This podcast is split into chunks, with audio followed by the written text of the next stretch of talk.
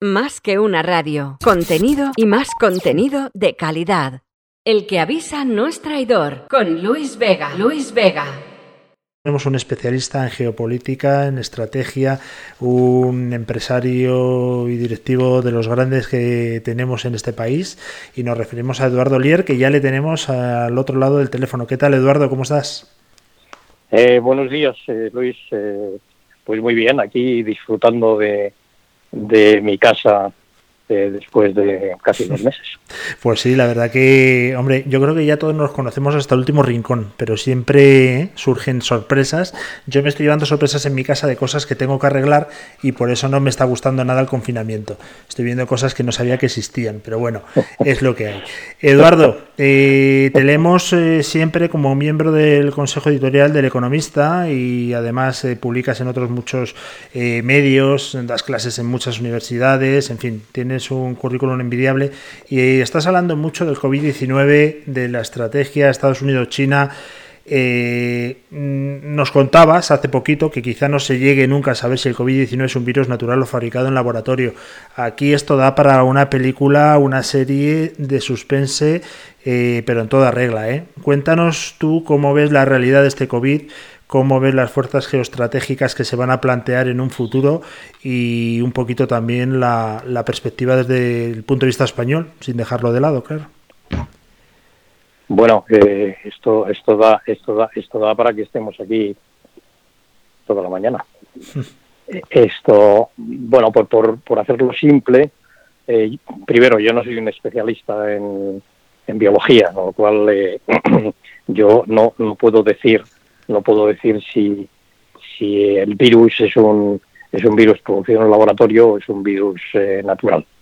Eh, es cierto que, que, hoy en día eh, la capacidad de, la bioingeniería es, es tan enorme que, es posible, por ejemplo, coger un, un, virus o coger el, el DNA de, de un, de un animal, eh, partirlo y meter ahí otra cosa. Es decir, que o sea, la, capacidad que tiene el ser humano en la manipulación eh, genética es, es, enorme.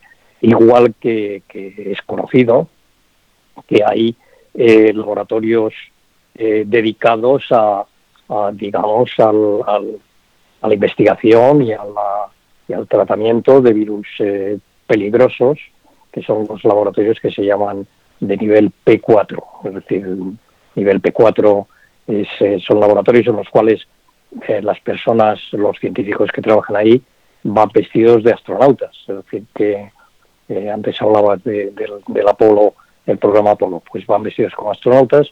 en el mundo hay como siete laboratorios de nivel P4, de los cuales me parece hay tres en Estados Unidos, en Francia tiene uno muy relevante y, eh, y, en China hay uno en Wuhan, justo donde se inició la, pandemia. Este, este laboratorio eh, fue, mm, fue eh, digamos, inaugurado en 2017 y nace de un acuerdo firmado por Francia y China en el año si mal no recuerdo, 2004, en tiempos de Jacques Chirac como presidente de la República, y presidente del gobierno era, era Raffarin, como, como dicen los franceses. Y, y entonces, bueno, los franceses ayudaron a, montar este, este laboratorio en Wuhan con la idea de hacer investigaciones en, en virus, eh, digamos, eh, peligrosos, como pueden ser el virus del ébola o precisamente el coronavirus, etcétera. ¿eh? Eh, entonces, bueno, son laboratorios en los que hay especialistas que, conocen muy bien estas técnicas. Entonces, el virus este nace en Wuhan y, hay una, una teoría, es decir, una idea en algunos países de que algo ha sucedido en aquel laboratorio de tal forma que ese virus se ha extendido por el mundo. Eh, tanto es así, eh, esto lo ha denunciado Estados Unidos, Alemania, el gobierno de Merkel le ha puesto una demanda a China eh, de 100.000 eh, eh, de 100.000 millones de dólares por los, digamos, el destrozo que, ha sucedido. Y bueno, se ha sumado Argentina, que es un país eh, menor, pero, pero ahí está. Entonces, no puedo, mis conocimientos no me permiten decir eh, qué es lo que sucede. Lo, que sí es cierto, y quiero hacer corta la intervención, lo que sí es cierto es que el COVID-19, o la COVID-19, como dicen algunos, es decir, no sé si lo dicen la COVID-19 porque es la pandemia o es el COVID-19 porque es el virus COVID-19. Claro, o eh, Eduardo, perdona que te interrumpa, o es el lenguaje inclusivo que ahora se lleva de moda. ¿Es el, virus o la virus? Eh, ahí yo me pierdo, yo lo llamo el COVID-19. Pero, pero eh, tengo que decir también que escribí un artículo hará como tres semanas, una cosa así, en, El Economista sobre el tema Estados Unidos-China. Y, y tengo que decir también algo curioso, es decir, eh, para que se, entienda cómo, cómo, es la manipulación genética, eh, en el año 2004 la Unión Europea, eh, digamos, aceptó la patente de un, de un producto fabricado en el laboratorio que era un virus. eran tres laboratorios o, o tres instituciones francesas. Una era el Instituto Pasteur, otro, si mal no recuerdo, era eh, la Universidad de la Sorbona, eh, París 6, que donde está, digamos, la Facultad de Medicina, y el otro era el Instituto de la Investigación Científica eh, francés. Entonces, un número de, investigaciones, de investigadores habían creado un, virus, un producto de laboratorio, con la idea de estudiarlo para fabricar vacunas contra este tipo de, de este tipo de, no sé cómo decirlo, de animales. Entonces, bueno, eh, simplemente lo que quiero transmitir es que en, en, el mundo de la, de la manipulación genética los avances son enormes. Y esto lleva a que la manipulación genética, tratada como, digamos, eh, como beneficio para la humanidad, en el sentido de que nos permite desarrollar vacunas, tiene una derivada, también conocida, que es eh, la producción de armas biológicas. Entonces, bueno, lo dejo ahí.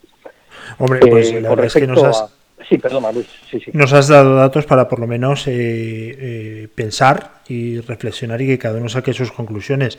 se produjo hace unos meses y tengo aquí el artículo al que hacías antes mención, que escribiste hace unos días en El Economista, eh, que todo podría haber empezado con el tema de los aranceles Trump-China y que esto se ha ido enrareciendo hasta llegar a una situación rara como la actual o no tiene nada que ver?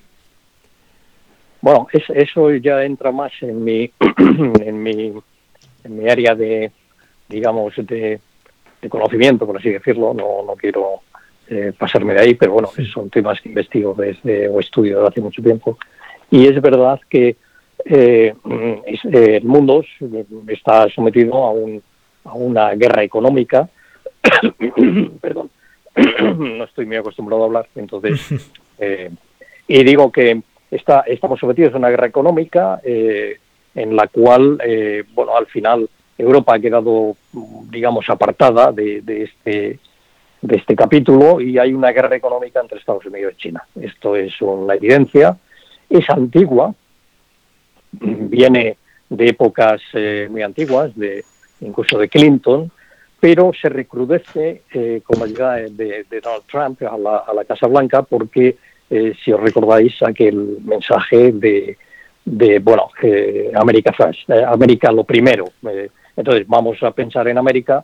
¿Por qué? Pues porque China, desde las épocas de, Deng Xiaoping, en, en, los años 70-80, eh, se convierte en la fábrica del mundo. Es decir, China es la fábrica del mundo, ahí se van, digamos, la globalización, lo que hace es mover toda la capacidad productiva hacia China y, el entorno, de, digamos, del sudeste asiático, y eh, lógicamente lo que queda en Occidente, pues eh, son las lo que se puede entender como, como valor añadido. Entonces, esa guerra, esa, ese conflicto, llega a niveles muy elevados. En el año, en el año 2018 eh, le ponen una demanda a Huawei desde Canadá. En el año 2019, en enero, eh, detienen a la presidenta de Huawei en Estados Unidos, que curiosamente es hija del fundador. hay que tener en cuenta que Huawei, siendo una empresa, eh, entre comillas, privada, recibe fondos del Estado chino. Es decir, que hay una, en China siempre hay una relación entre lo que sería la empresa y el Estado. Entonces eso sube mucho de nivel. Eh, Trump pone unos aranceles de varios cientos de miles de millones de dólares eh, contra China, precisamente porque tiene un déficit comercial eh, superior a los 400 mil millones de dólares con China. Entonces China reacciona, eh, digamos, haciendo cosas similares y se llega en diciembre del año pasado, en la primera semana, si mal no recuerdo es el 13 de diciembre, cuando se firma un acuerdo comercial entre China y Estados Unidos. Este acuerdo comercial eh, bueno, eh, le sigue poniendo unos aranceles a China, a ciertos productos. Hay una lista de productos muy grande, como 600 productos en ese acuerdo, productos americanos, en los cuales China debe comprar. ¿eh? China se ve obligada a comprar una serie de productos, bueno, lo firman, pero hay una cláusula, si, si mal lo recuerdo, está en, en el artículo 7, hay una cláusula en la que se dice que, bueno, si por alguna circunstancia sucediera un imprevisto de la forma que fuera, eh, de manera que ese imprevisto pues eh, escapara de las manos de los firmantes, eh, pues está escrito así a nivel jurídico, pero bueno, si sucede algo a nivel global que nos escapa de las manos, pues bueno, este artículo, digo, este todo este acuerdo, pues habrá que revisarlo, habrá que hablar. Eh, a mí lo que me sorprende, igual que me sorprende el tema del, laboratorio P4, lo que me sorprende es que a finales de diciembre del año pasado estalla todo el tema este de Wuhan. Entonces, y queda el acuerdo en suspenso. Eh, la segunda derivada es que, bueno, Occidente, por decirlo de alguna forma, Europa y Estados Unidos, entra en una debacle económica. China también, pero China es la fábrica del mundo. Es decir, cuando compramos reactivos los compramos a China cuando compramos mascarillas, las compramos a China y cuando compramos, eh, eh, piezas de ordenadores, se los compramos a China.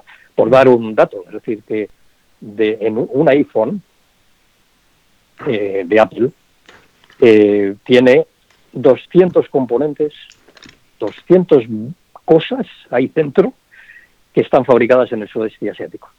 Solo por dar un dato. Entonces, bueno, son cosas sorprendentes que suceden dentro del contexto de una guerra comercial que, a mi modo de ver, va a cambiar el panorama el panorama económico y, por lo tanto, la globalización en los próximos años. Hombre, lo que estamos viendo también. no sé si me he extendido mucho, Luis, y perdón no, no, no, no, no, tomar tanto tiempo con.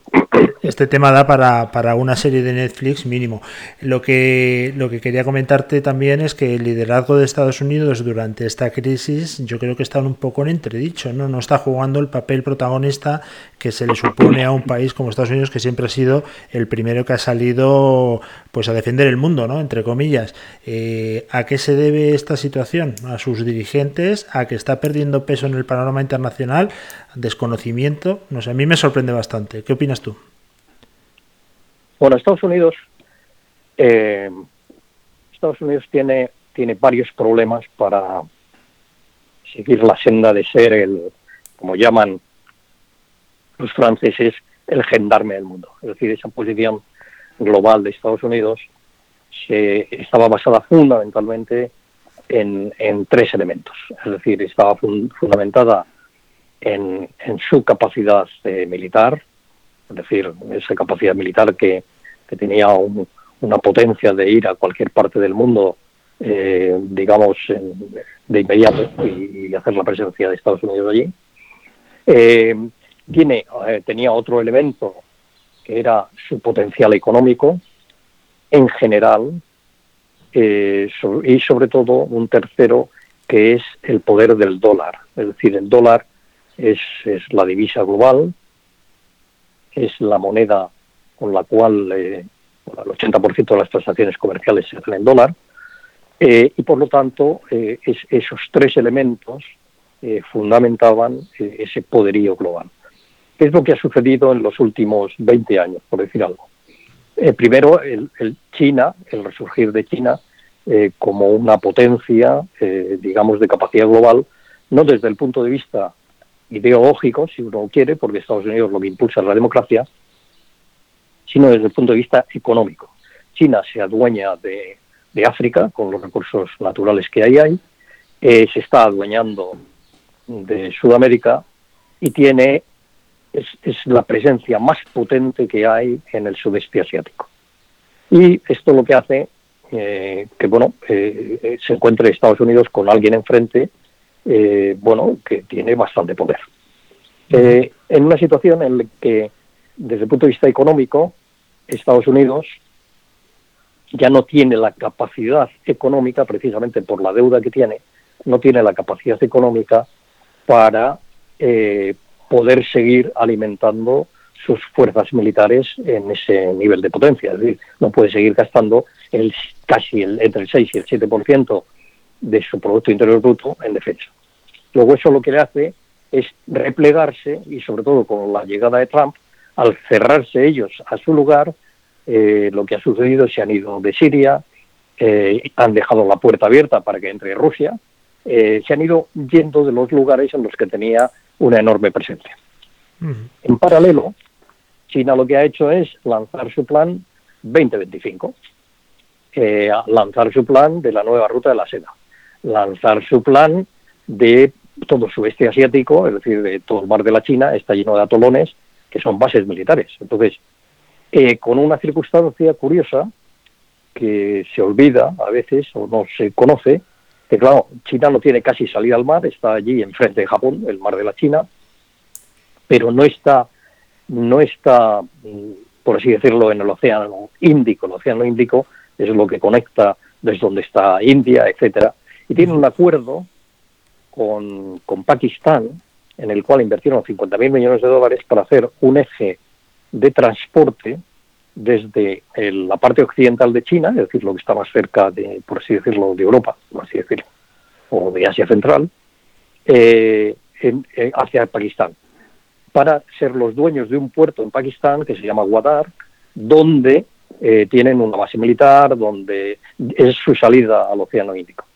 Con un dato que tengo la información últimamente de acuerdos entre Pakistán y China en temas de, digamos, investigación biológica. Bueno, esto lo que hace es que cambia los parámetros de la geopolítica mundial o la geoeconomía, porque siempre está metida la economía, en el cual al final eh, hay dos jugadores, uno Estados Unidos y otro China, eh, con la circunstancia de que China eh, yo creo que después de, la pandemia sale mucho más reforzada. Pues lo, lo, vamos a ver, Eduardo. Y para toda aquella gente que se haya quedado con ganas de más, debemos decir, Conchi, que no se preocupe, que Eduardo va a estar todos los jueves con su propio programa a partir de la semana que viene. Hablarás no solamente, Eduardo, de temas de geoestrategia, sino que va a ser mucho más al tema de la innovación, de la disrupción, de la tecnología, donde eres un auténtico experto y que te vamos a esperar con los brazos abiertos para, para escucharte, ya te digo, todos los jueves a las 11 de la mañana, si no mal recuerdo, ¿verdad?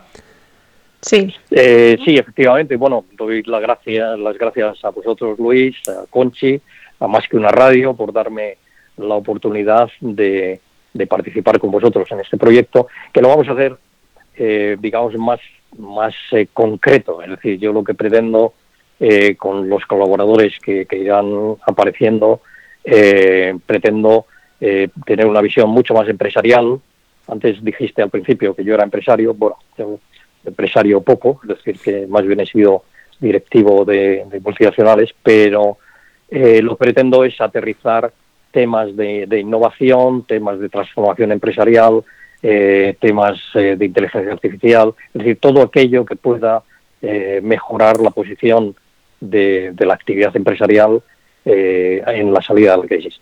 Algún día, evidentemente, pues quizás entraremos en estos temas eh, geoestratégicos que, conviene no olvidar. Pero vamos, eh, el primer programa, como bien dice, será el próximo jueves, día 7 de mayo a las 11 de la mañana, en un programa que hablaremos de innovación como ayuda a la salida de la crisis producida por el COVID-19.